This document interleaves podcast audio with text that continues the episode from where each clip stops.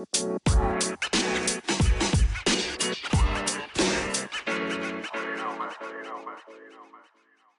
い。皆さん、こんにちは。コーチングサービスのハレルを運営している中塚優也です。こんにちは。Web3 ハッカソンプラットフォーム、アキンドを開発している金城です。Web3FM は Web3 にまつわることについて分かりやすく伝えたり、ゆるく深掘りする番組です。本日はリアル資産をオンチェーン化する RWA についてお話ししていきたいなと思います。はい。はい。今日はね、あの、リアルワールドアセッツ RWA ですね。まあ、ちょっとその話を掘り下げていこうかなと思うんですけれども、ちょっと先に、いつものようにじゃあ、はい、中塚さんのクリプト、クリプトジャーニーストーリーを、どうです ?1 週間。NFT を買うって話でしたけれども、ななんか買いました？こう、はい、あの、ツイッターでちょっと募集かけたんですけど、全然ちょっと来なかったので、ちょっとこう、何も今アクションできてないっていう状況なんで、本当にすいませんっていう。いやいやいやちょっともう、はい、あのー、宿題できないってね、はい、ですね。はい、あれ、なんだっけ？いくら、いくらあるんですか？今予算っていうか、ウォレットには。今が0.03イーサあるので、まあそれ0.03ちょっとぶっ込みますので、ぶっ込むっていうほどじゃないですけど、ちょっとはい、それでも。0.03だったらいくらぐらいだろう ?1 万円いかないぐらいですかね多分。1万円いかないぐらいかなとは。うん、はい。この予算で、はい、あの買ってほしいっていう人がいたら、はい、中塚さんのコメントだったりとか、あツイッターだったりとか、うんうん、僕のツイッターでもいいんで、コメントいただけたら、うんうん、はい、中塚さんの最初の買う NFT になれる。でも0.03イーサの金額、価格であれば買ってもらえるっていうところなので、うん、はい。我こそはという方入れましたら。はい。って感じですかね。はい。ちょっとクリプトジャーニー進んでないんで、はい、ちょっと今週こそは、あ今回こそはなんか、ちょっと買ってほしいですね。すねはい。わ、かりました。はい。はい。まあ NFT じゃなくても全然いいと思うんですけどね。なんかありますかね。うん。まあなんか、ちょっと前のエピソードとかも聞いてみて、なんかちょっとネクストアクション、もしね、コメント来なかったら、なんかやってみてほしいですけどね、うん、レンリングプロトコル、まあ、コンパウンドとか、アーベとか使うとか、なんかちょっとそういったところもいいかなと思うんで、ちょっとレンディングプロトコルでなんか預けてみましょうか。もし NFT 来なかったら。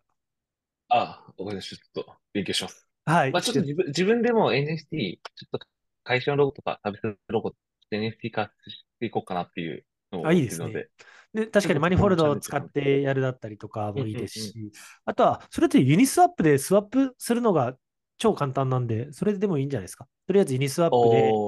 で USDC とかにスワップするみたいなのもありだと思いますね。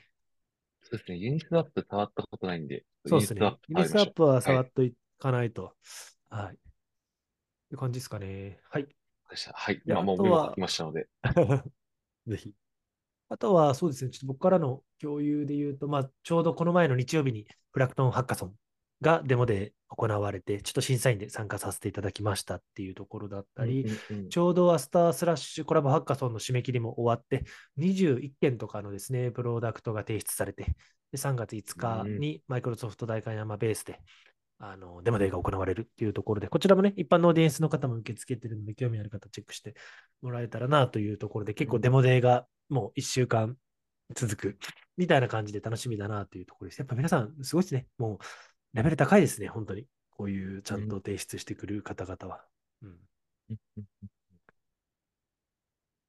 じゃあ結構盛り上がったか、ツイッターで見る感じだと、なんかすごい盛り上がってんな、みたいな。そうですね、盛り上がりました。盛り上がりました。うんうん。よかったですね。えー、でも、フラクトンさんの時は5チームがプレゼンテーションしてもらったんですけど、うんうん、今回のアスタースラッシュに関しては16チーム。違うな、13チームだ。13チームプレゼンしてもらうので、ちょっともう倍以上になってバタバタになりそうですけれども、うん、結構本当にね、賞金も100万円とかの賞金とかもあったりもするので、ちょっと楽しみだなというところで見ています。はい。うん、これですかね。で、あとはやっぱり個人的にはこの4月8日、9日にアクセンチュアさんのオフィスで ETHGlobal 東京の onboarding ワークショップをですね、あの開催する予定になっていて、でそれも来週とかにはアナウンス出せると思うんですけれども、まあ、 ETHGlobal 関連の、あの最大のプレイベントとなるような形で、スポンサーのプロトコル10社の、なんだ、決まってるところで言うと、なんだろうな、あの Superfluid とか、 UMA プロトコルとか、GK シンクとか、あとは SKALE だったりとか、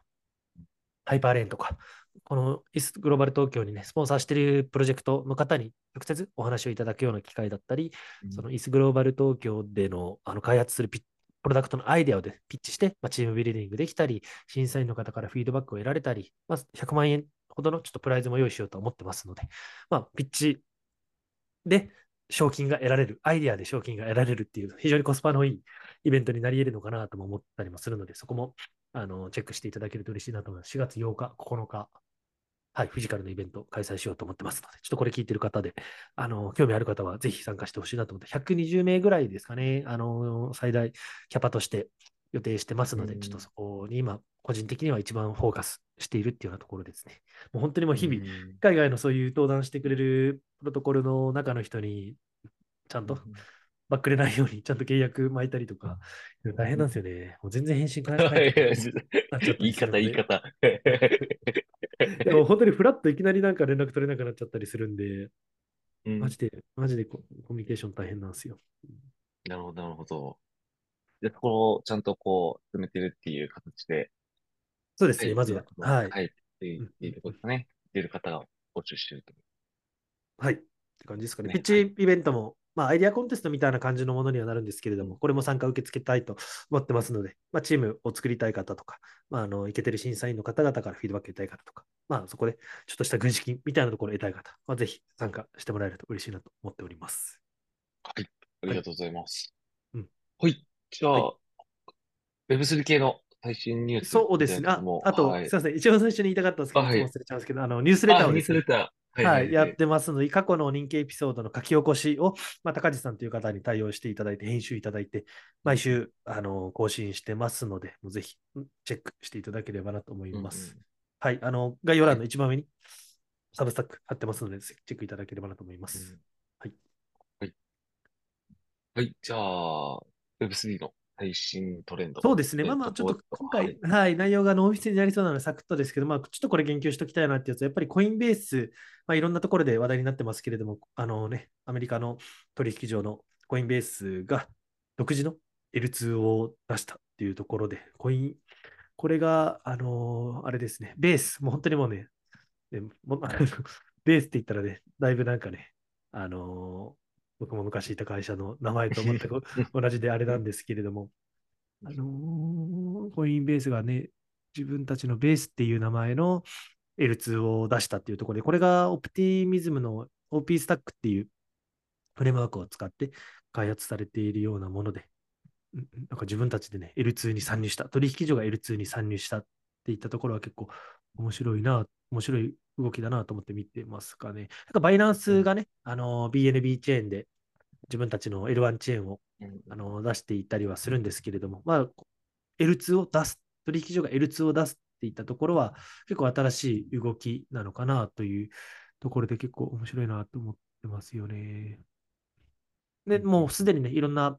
なんて言うんでしょう、あの、プロジェクトとの連携もしているみたいで、チェーンリンクとか、イーサスキャン、アーベ、アニモカ、デューン、マジックエデンとか、いろんなところが、このベースを使ってのプロダクトを開発していく、アプリケーションを開発していく、みたいなところの流れもあるみたいなので、うん。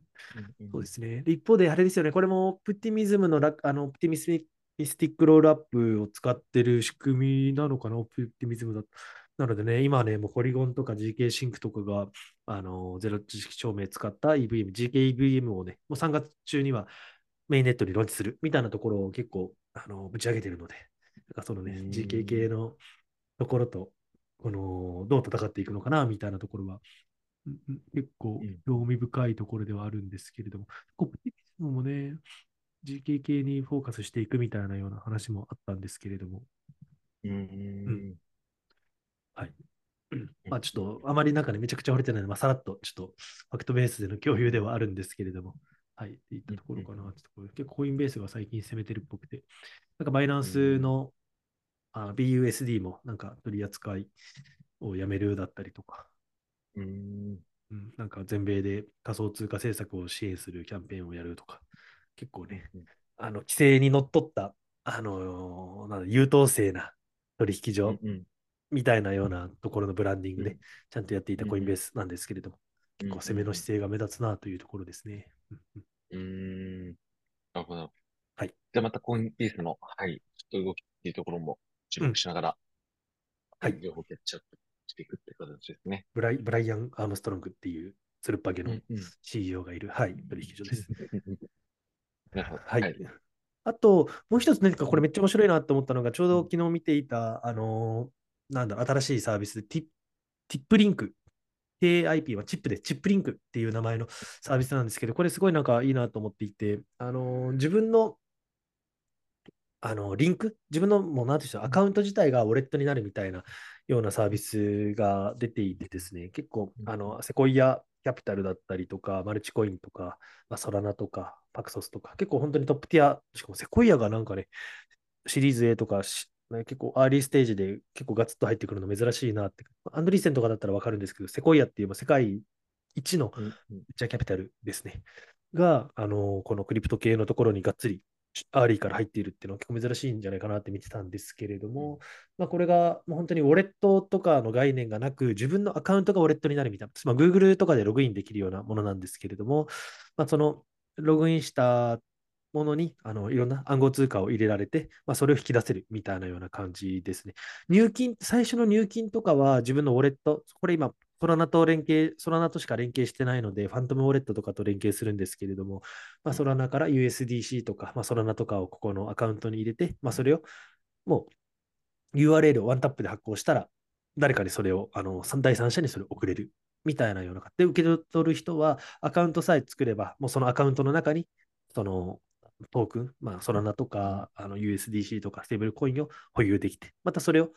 現金として引き出せたり、あ現金というか、そうですね、引き出せたり、あの他の人に送れたりっていう、まあ、ウォレットをなくても、自分の本当にあの Web2 的なアカウントみたいなところで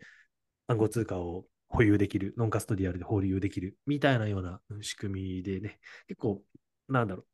あの MetaMask を作って、その中に暗号通貨を入れてみたいなプロセスって結構大変だったりするじゃないですか。うん、なんかそういった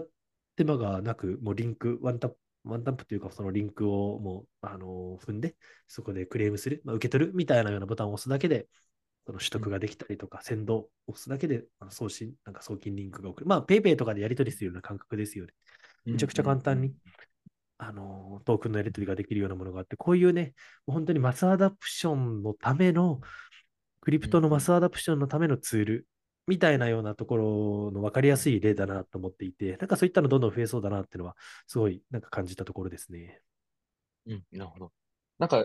ちょっと単純に思ったのが、URL だと、その、なんか、なんですかね、この、スパム的なものだったり、うん、あの、あの、なんですか、詐欺になる、うん人たちもなんか増えるのかな、みたいなところは、ちょっと思いましたかね。URL を使って、こう、はい、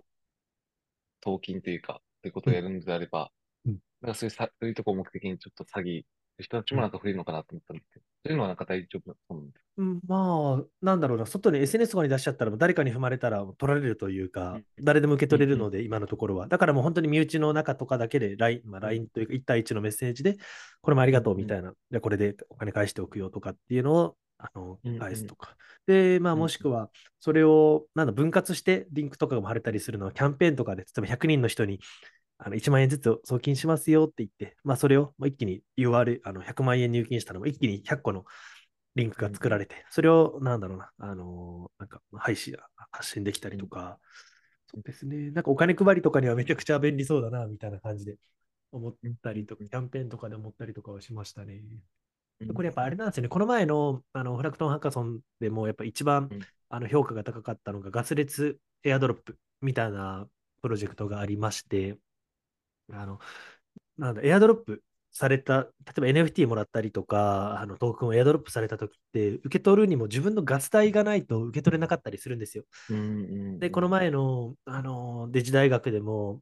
フリートゥーオンで、ただでミント。NFT ではただなんですけれども、それをミントするのに、発行するのに、受け取るのに、ガス代が必要なんですよね。あの、マティックだったりとか、イーサリアムとか。で、ガス代を、だけを得る。もう本当に0.1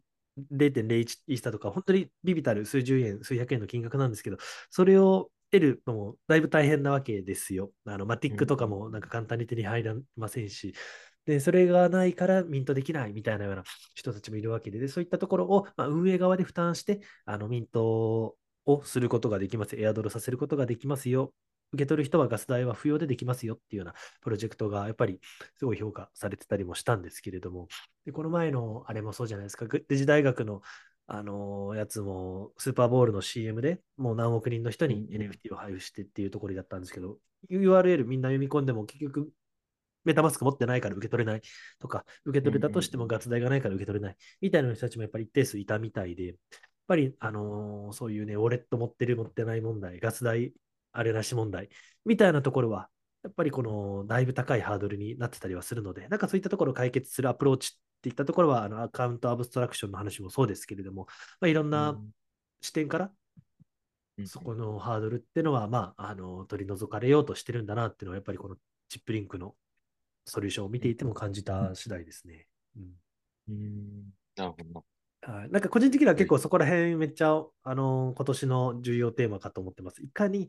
あのメインストリームにさせるか、いかに10億人、何十億人をクリプトにオンボーディングさせていくかっていうところは、はい、結構大きいなのかなと思いますね。うん、なるほど、なるほど。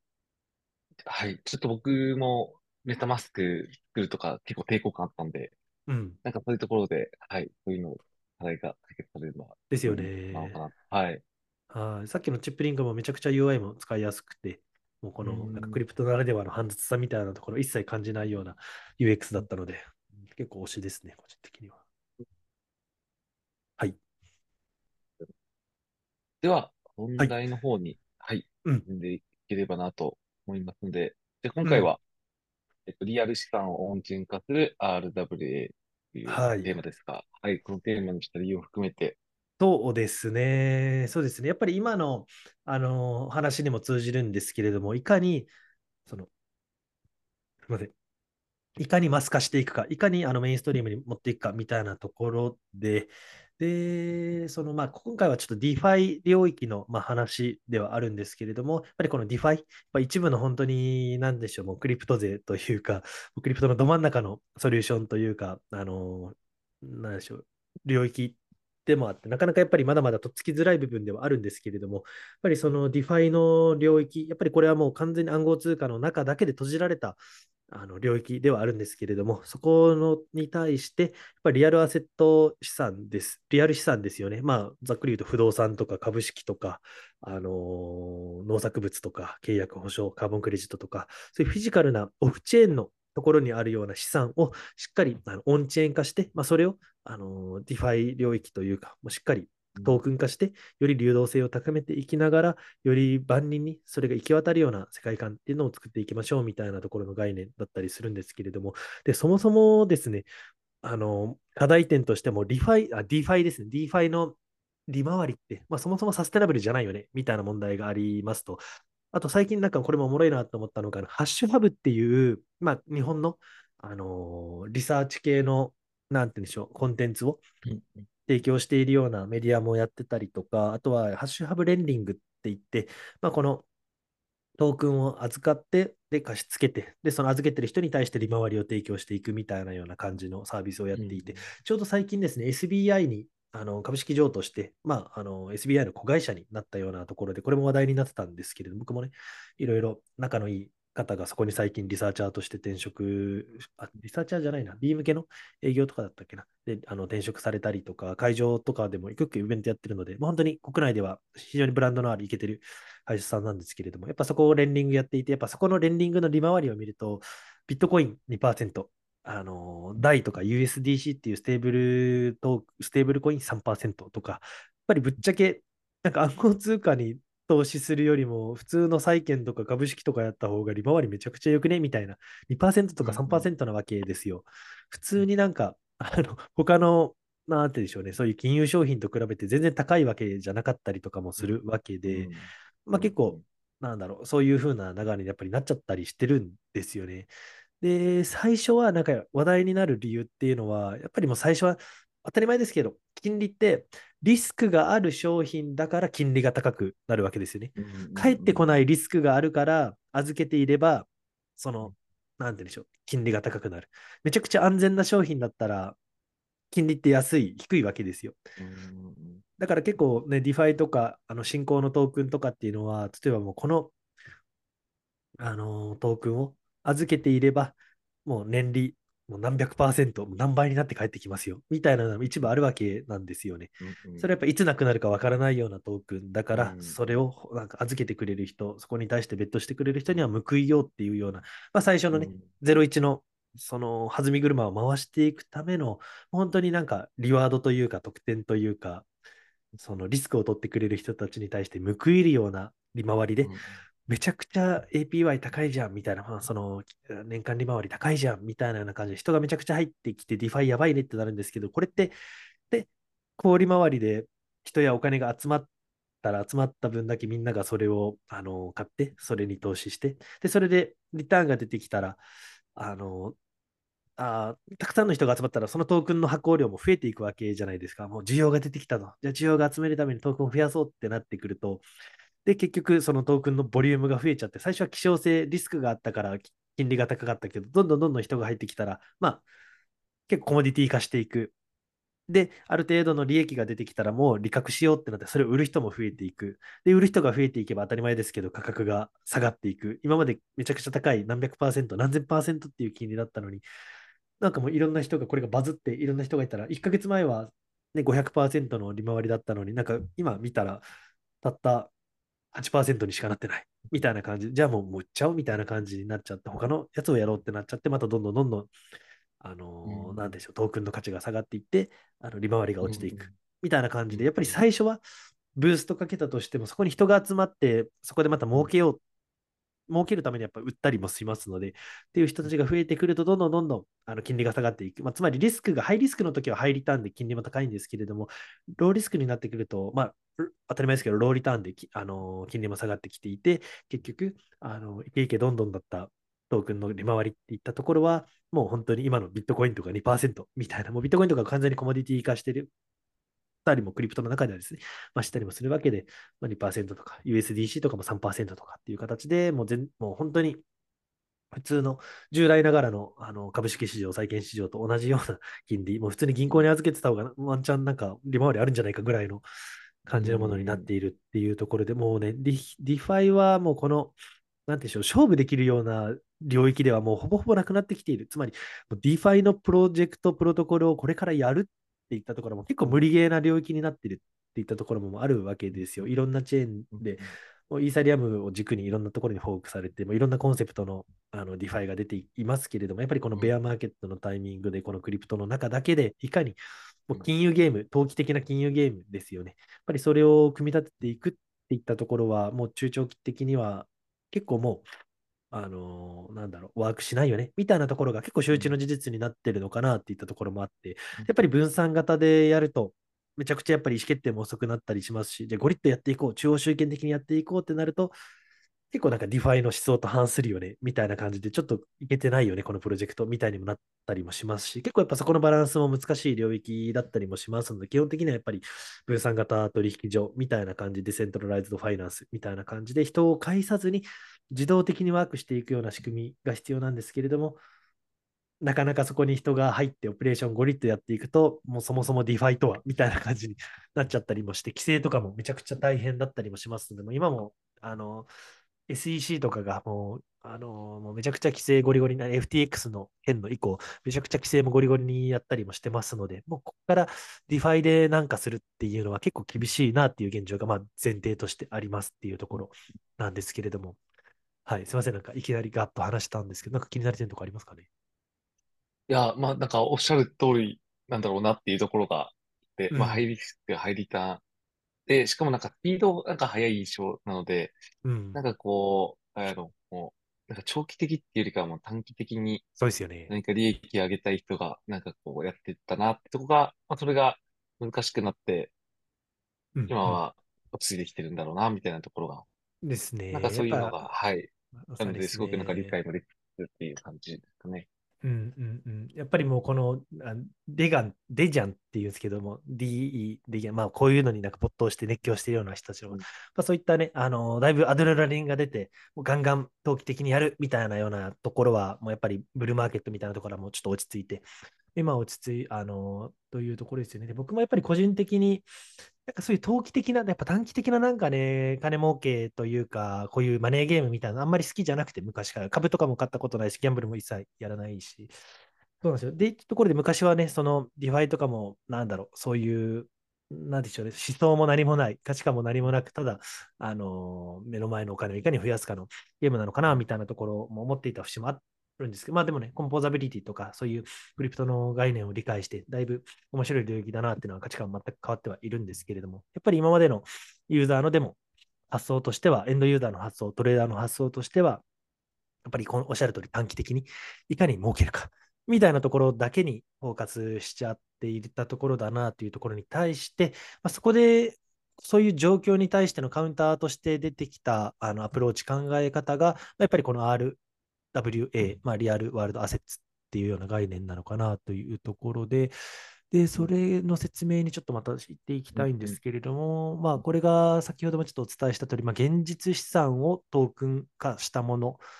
まあ、さっき、あの、現実資産を、リアル資産をオンチェーン化する RWA っていうタイトルですけど、まあ、オンチェーン化するっていうか、トークン化するっても言い換えられますね。でも、フィジカルなアセットですよね。オンチェーンのあのアセットっていうのはやっぱり暗号通貨に代表されるような形で、ぶっちゃけもデジタルデータじゃないですか。本当に何,、あの何もないデジタルデータ、本来価値をないようなデジタルデータに対して、あの期待値みたいなところで価値が乗っかっていて、まあ、その価値を売買して、あのその差分を儲けているみたいなのが今のクリプト、 DeFi 領域なんですけれども、まあ、フィジカルで価値のあるもの、不動産とか農作物とか、まあ、そういうカーボンクレジットだったりとか、まあ、そういったものの価値を、まあ、トークン化して、まあ、オンチェーンに持ってきて、まあ、これ紐付けてですね、まあ、その実際のフィジカルのアセット、今までだったらもうそういう証券所とか、そういう銀行だったりとか、そういう業者さんとか、なんかそういったところ返さないと売買できなかったようなフィジカルアセットっていったものを、もう全部透明性をアップしつつ、あのー、担保。今までトークンを借りるときは過剰担保って言って、ね、あのー、あれじゃないですか。アドレスベースで借りるので、KYC とかもないので、1.5倍以上の過剰担保をしないとなんか借りれなかったんですよね。まあ、それをリアルアセットで KYC もされていれば、ちゃんとした、あのー、適切な担保でそのローンを借りお金を借りれたりとかもしたりもするわけで、なんかちょっとそういった、あの、リアルアセットとオンチェーン化することで、より金融商品にアクセスしやすくなるみたいなような概念が RWA なのかなというところですね。イメージとしては、あの、 ReFi のエピソード、ちょっと中塚さんいなかったですけど、 ReFi のエピソードでも話した Toucan とかがなんか分かりやすいのかな、一つ分かりやすいかな。まあ、あれもカーボンクレジットをトークン化して、そのカーボンクレジットの権利を、あのトークンとして持っておくみたいな。で、やっぱり、ね、いろんな企業がもう二酸化炭素をガンガン出しちゃうから、もう出すの止められないから、もうカーボンクレジット買ってそれを相殺しようっていうような流れになって、でやっぱそれをカーボンクレジット欲しがるような人たちが、あの多くなればなるほど、そのトークンの価値も上がってくるみたいな。まあ、企業がね、二酸化炭素を出せば出すほど、それをなんか価値も上がってくるみたいなところもあったりとかして、やっぱそういったところのリアルななんか企業活動と連動してトークンの価値があの上がったり下がったりしていく。みたいなところで、まあ、リアル資産をデジタル空間に持ってくるみたいなようなところのアプローチなのかなというところですかね。はい。ですかね。まあ、世界的に、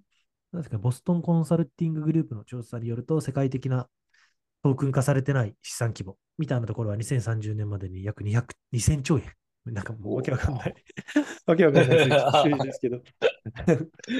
まあまあまあね、もう膨大じゃないですか、債券市場だったり、不動産市場だったりとか、うん、まあそういう金融領域、まあね、ゴールドマン・サックスしかり、ブラック、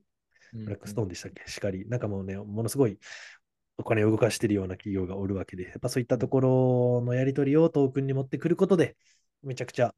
あのー、アクセスしやすくなる、いろんな人たちがアクセスしやすくなるっていったところが、言えてるのかなと思いますね。例えばイメージとしては、なんて言うんでしょう。今までの、あの、例えば不動産とか株式とか、なんかそういったもの、なかなか分割がして、それのホルダーを持てなかったようなところも、もう暗号通貨みたいな感じにしちゃえば、それをもう何十分割にして、ごくごく、ちょっと1株最低でも30万円からしか買えなかった、例えばそう GAFA みたいな株を、もうあの3000円から買えるようにして、そのトークン化することで3000円買えるようにしたりとか、まあ、例えばそのある資産を、まあ、NFT としてその権利を発行して、その NFT を持っている人はまたその NFT を担保として、また他のお金を借りて、またそのお金を運用していきながら、うん、なんて言うんでしょう、あの返済に当てていく。みたいなようなやり方だったりとかもできますよね。まあ、NFT とかトークンにすること分割もできるし、その NFT をまたいろんな DeFi のところに預け入れることによって新しいリターンを得ることができるとか、まあ、それがまたね、あのー、そういうツールとして、まあ、NFT をツールとしてもまあ再活用できたりとか、なんかいろんな、なんだろう、まあ、オプションみたいなようなものですよね。その資産の権利を、まあ、トークンだったり、NFT とかにするだったり、まあ、デリバティブっても言うのかな。ちょっと僕もあんまり詳しくないですけど、まあ、そういうね、金融商品の派生的なもので、そのトークン化する、NFT 化する。で、その権利をまたあの、いろんなところで流通させていくみたいなようなところで、まあ、正直これ、複雑になればなるほど、もうわけわかんなくなっちゃって、本当に価値のないものは価値とあると見誤って、変に価値をつけちゃったりとかして、結局返せなくなるみたいな感じもあるので、まあ、あのー、あれは重要なんですけどね、見極めは重要なんですけど、なんかわかります？このサブプライムローンも、もういろんな、あのー、サブ、サブプライムローンをですね、あの、なんだろう、いろんな証券をごっちゃにして、いろんなところに売っちゃって、まあ、なんかわけわかんなくなっちゃって、リーマンショックも起きたみたいなような感じだったりもするんで、なんかちょっとそこの反省を生かすのは大事なのかなと思いつつって感じですね。どうですかね、イメージ湧きますかね、RWA のなんか発想というか、思想というか。そうですね。うん、なんか不動産がわかりやすいのかなっていうところで、はい、うん、なんかイメージはちょっとしてたんですけど、まあ、ちょっとこれが正しくないっていうところで、ちょっと飛んではいただきたいんですが、うん。なんかこう、今ってなんか不動産の所有権持ってる契約書を結んで、みたいな紙ベースでこう所有してるっていう、こう、情報を得てるものを、デジタル空間でこう所有するものを持つっていう、こう、認識ってことですかね。そうですね。紙ベースの書、あの、権利書みたいなのあるじゃないですか、不動産の。うんうん、その紙ベースの権利書を、トークン化するみたいなような感じの認識ですね。その紙ベースの権利っていうのを、例えば NFT として、もうあのそれに紐付けちゃって、でその紙自体は、ね、あの自分家にあるんですけれども、その NFT 自体は、まあ、いろんな人に転々としていきながら、その、なんだろう、紙の契約書の保有者はこの NFT の保有者に紐づいているみたいなようなイメージとかかなっていうのは思ってますね。うん、で、その NFT をまた分割あのフラクタル化するみたいなとかって言うんですけども、分割して、この紙の契約書、僕個人のものを複数人で共同所有するだったりとか、うん。で、例えば一例として、その資産、例えば僕のこの不動産を今、なんてうんでしょう、保有しているとか、この土地を持っているとか、うん、その資産のトークン化したものを、例えばユニスワップとかを使って、例えば他の会社の株と、その不動産の権利と、例えばメタ社の株と交換して、で、そのメタ社の株をアーベっていうレンディングプロトコルに預けて、で、それを預けることによって、例えば USDC とかを得て、で、その USDC をまた、あの、どこかに 預けて、その金利を得ていきながら、なんて言うんでしょう、あのー、儲けていくとか、なんかもうそういうちょっと複雑にはなっちゃうんですけれども、今ユニスワップとかもちろんアーベとかっていうのは暗号通貨の交換とか預け入りとかしかできないんですけれども、もしかしたらそういうね、あのー、リアルな会社の株をユニスワップでサクッと交換できたり、不動産の権利っていうものを暗号トークン化して、アーベで誰かに貸し付けができたりとか、うん、うん。そうですね、それを担保にして、普通の USDC っていうね、ステーブルコインを借りれたりとか、なんかそういった、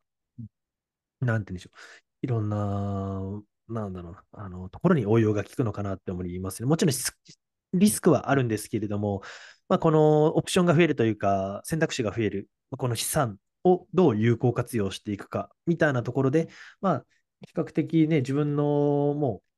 う不動産とか、そういう車とか、今だったら時計とかワインとかもいろんなものがなってると思いますけど、まあ、比較的に長期的に価値が上がっていくものを一旦なんかトークン化してやるみたいな感じなので、まあ、ある程度、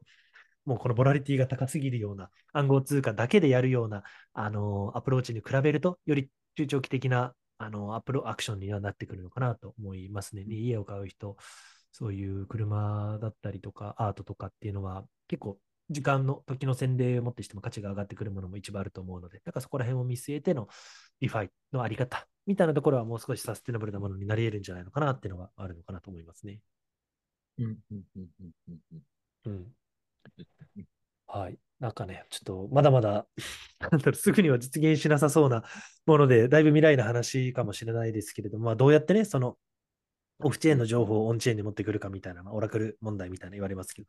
うんまあ、ありますけど、でも一部ですね、今も実際に、あのーワークしている事例があるみたいで、例えば、あの、ステーブルコインの対、あのメーカー DAO っていうめちゃくちゃ有名な、あのーまあ、DAO があって、まあ、そこが発行しているステーブルコイン。で前も何度か説明してますけれども、USDC とか USDT っていうのは、そのフィジカルな、うんそれもでも一つの RWA だだな、あ株式とか債券とか、実際の現金とかを担保に1ドルにペッグしているようなものがステーブルコインであの USDC、USDT とかなんですけれども、DAI っていうステーブルコインは、そのフィジリアルアセットではなくて、暗号通貨をあの担保にして1ドルにペグ、固定させてるんですね。で、そういったものだったんですけれども、そのここ最近からですね、この USDC とかのような形で、あのーそういう、なんでしょうね、不動産のローンの担保っていったところを、そのメーカー DAO に預けて、大トークンっていったところを700万ドル分借入していたりとか、まあ、つまり現実のリアルな、あのー担保だったりお金を使って、この DAI トークンってのを、あのー得た、あの結構得ているみたいで、でなんかアメリカの銀行にもなんか1億台、まあ、1億円、1億ドル分のステーブルコインを貸し出したりとか、なんかそういう、なんて言うんでしょうね、あの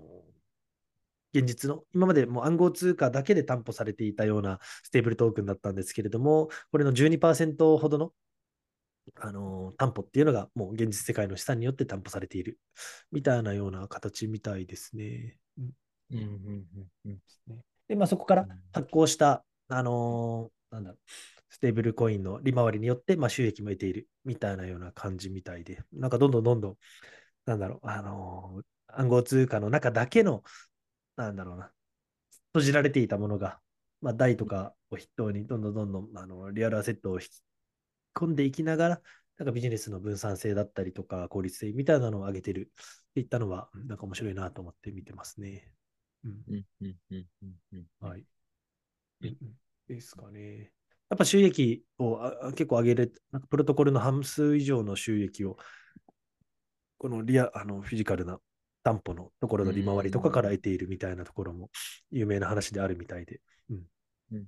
はい、メーカー DAO のこの取り組みとかはおもろいのかなと思ってますね。うん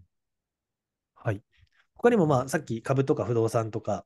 あの権利とかっていう話をしたんですけど、まあ、ちょっとトレンドのところ、ちょっといくつか事例を紹介していきたいなと思うんですけれども、他にもエネルギーとかヘルスケアとか、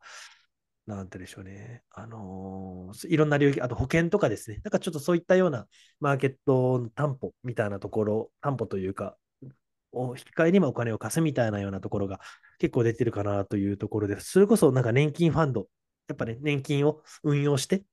あのーなんだろう、利益を出していくような、まあ、年金ファンドって、まあ、どの国とか、まあ、日本とかもあると思うんですけれども、やっぱり年金ファンドも、あのークリプトに資金を入れて、そこから、あのーなんだろう、より利回りを良くしていきたいって言ってるみたいなんですけれども、やっぱり現状は法規制があるから、なかなか、その年金のお金っていったところを、そういうイーサリアムとか、ステーブルコインとかになかなか変えることができない、みたいなところは言ってます。やっぱそこのもう膨大な、何兆円とかっていくんじゃないですかね。やっぱそういった金額がクリプトの世界に入ってきたら、もうめちゃくちゃインパクトはでかいし、マーケットも大きくなっていくのかなっていったところはありますね。うん、どうですそこら辺の金融系のノウハウというか知識って、どうですか？中坂さん、なんか、わかりますかね？ないです。むずいっすよね。うん。僕も最近なんかデリバティブって言葉を最近今更なんですけど、やっとどういったものかっていうのもやっと分かったぐらいで、先先物とか現物とかう。んうん経済学部出身なんですけどね、ちょっと。全然わかんないですいね。やいやいやいや、そうなんですよね。だからまあ基本は、あれですよね。自分が持ってる資産を、あの、預け入れて、うんそういう、なんだろう、お金を借りるうんみたいなような感じですよね。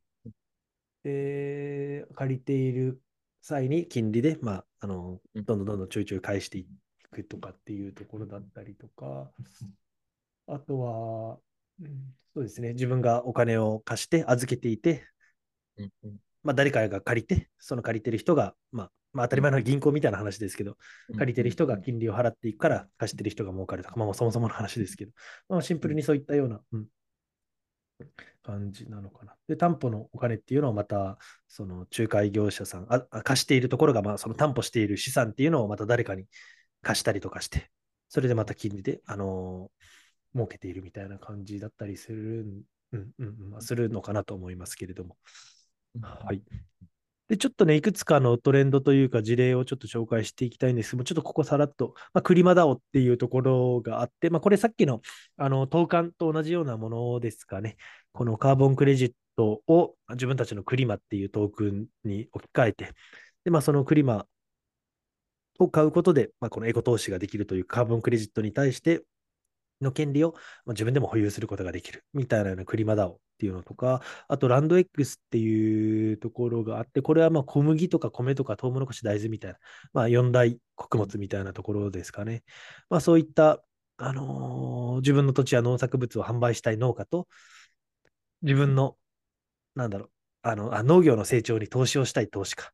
みたいなところを仲介していくようなところですね。まあ、つまり農家が僕たちに投資してくれと。このトウモロコシめちゃくちゃ、あの、美味しく育ててめちゃくちゃ売るから投資してくれっていうところ、今まで銀行からしか借りるって言ったソリューションしかなかったところを、もうこのトークンを通して、暗号通貨を通して、もう世界中の人たちからお金を集めることができるっていうようなところです。やっぱそういった農家と農家の資金調達を楽にするっていうのがこのランド X っていうようなものですね。まあ、あとは、まあ、住宅ローンか。なんか住宅ローンの、あのー、なんてでしょう。トークンを発行する。まあ、住宅ローン、これはですね、えーと、住宅ローンの貸出人になって、まあ、金利収入がもらえるような場所か。うん、そうですね。まあまあまあ、住宅ローンを、なんだろう、もう払えないから、もう借りて、返すみたいなようなものをですね。で、まあ、ホームコインっていうものがあるらしいんですけれども、これもちょっとなんかやば、やばそうな感じがするな。そうですね。がですかね。まあ、バックドファイナンスっていうのもあったりとかして、うんうん、まあ、なんだろう、株に、Google やテスラ株に連動したトークンを発行ができるような形とかですかね。まあまあ、株式市場、やっぱりさっき言ったような感じで、あの、メタ社のあの株をユニスワップで売買ができるような形になんかそのラップするというか置き換えて、B トークンっていうものに置き換えて、いろんな株の権利、株式の権利っていうのをまあトークンとして売買ができるみたいなようなところですかね。なんかこういったホームコインとか、バックドファイナンスとか、ランド X、クリマダオとかいろいろあるんですけど、結構その中で一番やっぱり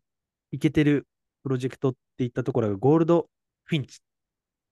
ゴールドフィンチっていうところがあって、これがちょっといけてるので、ちょっと最後にこの話をしたいんですけれども、これがですね、めちゃくちゃ面白くて、これはちょっと絶対知っておいた方がいいプロジェクトなんですけれども、まあ、簡単に言うと、新興市場ですね、アフリカとか、アフリカ中心なんですけれども、アフリカとか東南アジアとか、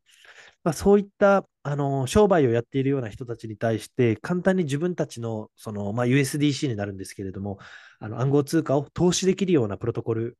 ですね。今までお金を借りることがあの、できなかったような、本当に、あの、アフリカみたいなようなところの業者、業者さんというか、商売をやりたい、なんかチャレンジしたいっていう人に対して、USDC を、あの、簡単に貸し付けることができるようなプロトコルっていったようなものになってますね。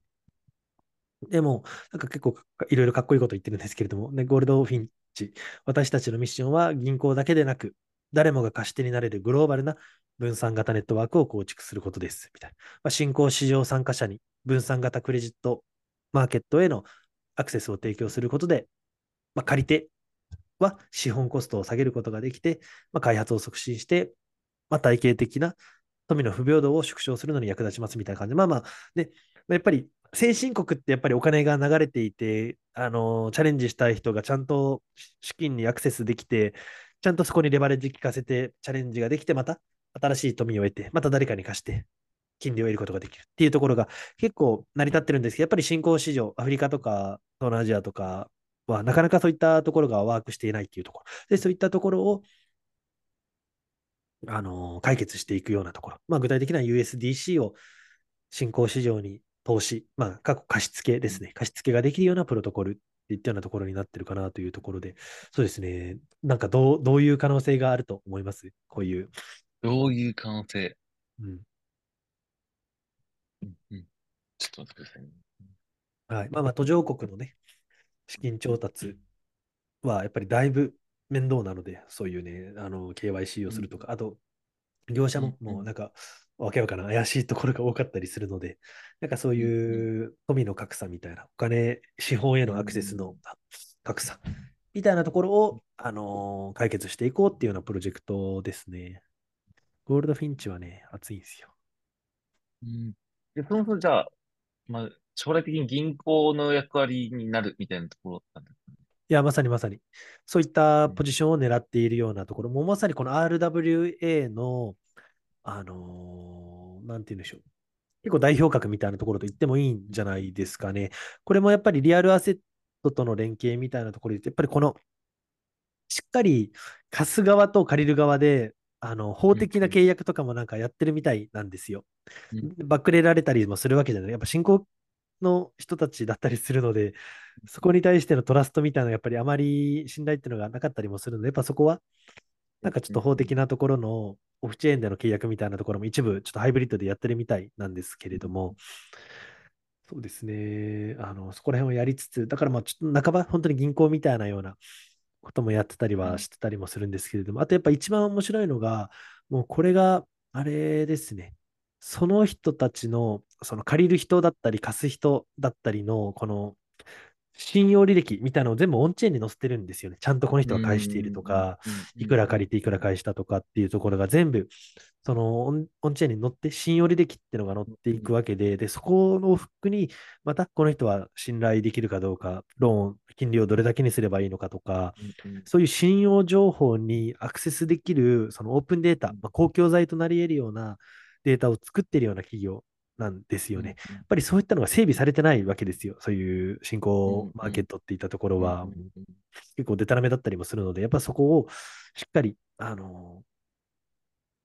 あのオンチェーンでデータを保存していけながら、で、一部ね、やっぱオンチェーンだけだったら、なんだろう、別に匿名性というか、偽名経済みたいなところなので、じゃあ、あの、これで、なんだろう、もう、えー、なんだろうな、まあ、くれたというか返さなかったけど別のでやるみたいな感じもぶっちゃけやろうと思ったらできちゃうかもですけれども、まあ、やっぱりちゃんとそこは KYC 取って個人情報と紐付けてやるみたいなようなところをやりながら、ちゃんとそういう、なんてでしょう、証明みたいなところは、あの今のところはやっているみたいな感じなんですけど、まあ、ゆくゆくはやっぱり GKP の仕組みとかを使って、やっぱりその人が本当に信頼できるような人かどうか、ちゃんと信用履歴がちゃんとなっている人かどうか、みたいなところっていうのを使っていきながら、もうこういう完全にオンチェーンの世界観だけで、その人の信用履歴だったり、あのー、どういう金融、なんだろうな、金融商品を扱ってきたか、どういった金利にすればいいのかとか、なんかそういったところを全部、あのー、解決していくっていうような、なんかもう本当にグローバルな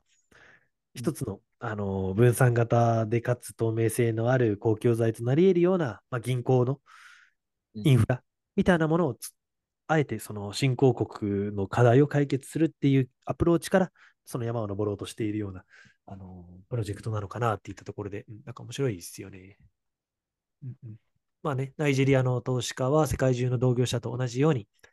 まあ、アメリカのハイテク企業に投資する機会も得ることができ、まあ、ナイジェリアの企業は同じ市場で IP をして、まあ、アメリカの同業者と同等の評価を受けることができるようになるだったりとか、やっぱり結構アフリカのあのスタートアップエコシステム結構成長してたりもするんですけれども、やっぱりなかなか同じことをやっていても、なんかアメリカとかそういう先進国に比べると、同等の評価が得てるとは言いづらかったりもしますので、うん、ちょっとそういうね、うん、仕組みを確立しようとしているところ、信用履歴っていったところを分散型の仕組みで確立しようとしていて、あらゆる人々にま信頼できる、ま商品だったりサービスっていうのがま提供できるような未来を、あのー、イメージしているみたいなような仕組みっぽいですね。うん、こういうのいいですよね。やっぱりオンチェーン履歴みたいなところを確立していくみたいなところは、やっぱりあり、あのあり得るのか。やっぱそういった、そうですよね、ところがないと、なんか誰に何を貸せばいいのかとか、どんなリスクがあるのかとか、そういったところもなかなか分かってこないので。うんうん、かな。あと面白いですよね。このなんか貸して、借りて、で、あとは、貸し手はちょっとやっぱリスクの高い貸付をする人たち、まあ、それももちろん金利も高いんですけれども、一方でリスクの低い、あのー、流動性プールみたいなまたリクイリティプロバイダーっていうんですけど、まあ、それはお金をプールしておいて、まあ、なんだろう、あの、そんな、つまりなんかもうごっちゃにしちゃうみたいな感じです。実は、なんだろう、たくさん人気のある、あのー、借り手の人に、なんか一部だけ渡していくみたいな、うん、なんかダイレクトに貸すっていうよりかは、なんか分散して貸すみたいな、流動性プールみたいなところの貸し手と、あとはその借り手を審査するようなオーディターみたいなような役割があるみたいな、この人は本当にちゃんと返済能力あるかとか、そういう返済プランを嘘ついてないかとか、なんかちょっとそういったようなところを監査するような人たちがいて、なんかその直接的な貸し手と借り手と、ちょっと流動性プールを提供する貸し手と、あのー、監査役みたいなその4つの役割があって、まあ、その4つの役割が、あのー、有機的に動きていきながら、なんか分散的にその仕組みがなんかワークしているみたいなようなイメージらしいですね。はい。ハイリスクのある貸し手と低リスクのある貸し手の両方がいて、あとは借り手と監査役みたいなのがいて。うんうん白いですよね。だからまあこういう仕組みがワークして、もう今結構な金額、もう何百億円以上、なんかもう、あのー、本当にローンチしてまだ1年、2年とかで、結構なお金を新興企業にどんどんどんどん提供しているみたいですね。うんうんうん。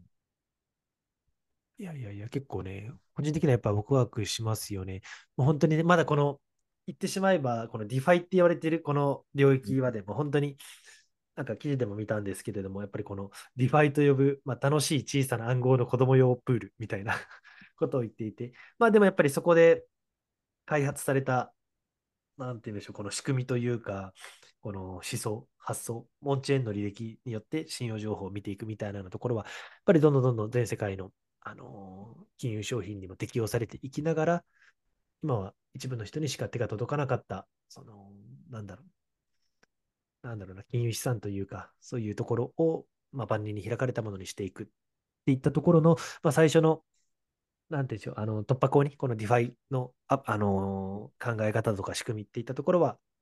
広がっていくんだろうな、みたいなところを、この RWA の概念だったりとか、この Goldfinch がやろうとしていることだったりとかを見ていると、なんかすごい感じる部分があるなと思いますかね。うん。うん。はい。なるほど。じゃ、なんか金融領域のもうプロトコルも飲み始め、なんか最終的になんかビジネスのたどり着くとこって金融な気がしていて、うんうん。なんかそれをもう今からなんか取りに行ってるような動きうん。ももうされてるっていう感じなんですかね。なんか、ソフトバンクとかも楽うん。天とかもそうですけど、最終的にはこう、金わかりま融すよね。そうですね。行っうん。てるので、確かに。だからそうん。こを今、その Web3 領域もうん。確かもう取りに行ってる企業があうん。るっていうところなんですね。あーあ、でもそれとやっぱ最初の始まりが金融うん。系だったので、もう一番スタートが。もう普通にビットコインとか通貨。なわけじ。ゃないですか。で、それをね、より効率よく、あの、欲うんしい人と、借りたい人とかしたい人をマッチングする仕組みっうん。ていったところで、うん取引。所が生まれて、で取引所めっちゃ、まあ、うまくい、まあ、うまくいくというか、まあ、儲かってるわけじゃないですか。まあ、バイナンスしかり。まあまあ、うん。今ちょっとね、ベアマーケットで大変って言ってますけれども。うんうんうんうん。まあ、だからあれなわけですよ。やっぱ金融系が儲かるから、やっぱクリプトが盛り上がったわけで、お金が儲かるっていうインセンティブで。うんうん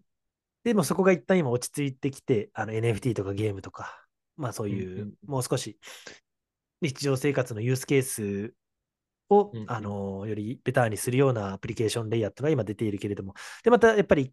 結果的にはまた金融の方に戻ってくるみたいなようなイメージかもしれないですね。金融でそれが爆うんうん。発して、で、他の、うん。あの、マーケットにもそれが浸透していって、うんうん。で、またいろんな他のマーケットだったり、リアル世界のアセットとかをまた扱うような金融商品っていうのがまた出てきて、また DeFi 領域がさらに、あの台頭していく、盛り上がるみたいなようなところは流れはありそうですね。はい。まあ、このね、クリプトの中だけでやったら、もう本当にちっちゃい子供用のね、おもちゃみたいなような感じですけれども、こういう